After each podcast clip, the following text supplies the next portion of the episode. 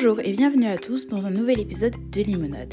Limonade est un podcast littéraire présenté par moi, Emma, ancienne canneuse, étudiante en sciences politiques et bookstagrammeuse à mes heures perdues, sur le compte Instagram La Passeuse de Livres. J'ai décidé, en attendant que le podcast reprenne le 10 janvier, de vous préparer un calendrier de l'Avent. Pendant 5 jours, jusqu'au jour du Réveillon, vous pourrez retrouver sur ce podcast, en épisode bonus, la présentation d'un livre par jour. Tous Peter Pan, soit pour le Disney ou pour le film avec la fée qui était sur le point de mourir. Aujourd'hui, au lieu de finir avec la lecture de la première page du livre, je vais commencer avec celle-ci. Chapitre 1 Peter débarque. Tous les enfants, hormis un seul, grandissent. Ils savent très tôt qu'ils doivent grandir. Voici comment Wendy l'a pris à son tour. Elle avait deux ans et cueillait des fleurs dans un jardin. Elle en cueillit une autre encore et courut l'offrir à sa mère. Elle devait être bien adorable en cet instant, car Madame Darling, portant la main à son cœur, s'écria Si tu pouvais rester toujours ainsi Elle n'en dit pas plus long. Mais dorénavant, Wendy sut qu'il lui faudrait grandir. Dès qu'on a deux ans, on n'y échappe pas. On sait. Deux est le commencement de la fin.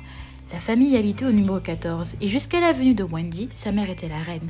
C'était une dame charmante avec une tournure d'esprit romantique et une bouche si joliment moqueuse.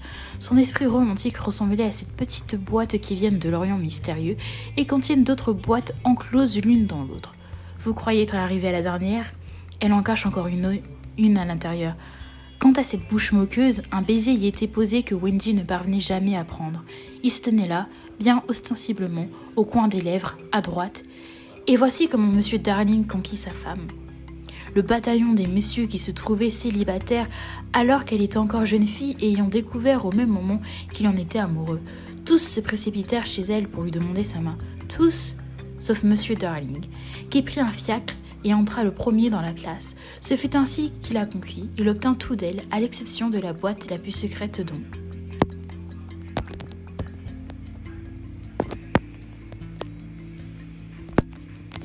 C'était une première page bien plus longue que les autres, mais j'espère que cela vous a tout de même plu.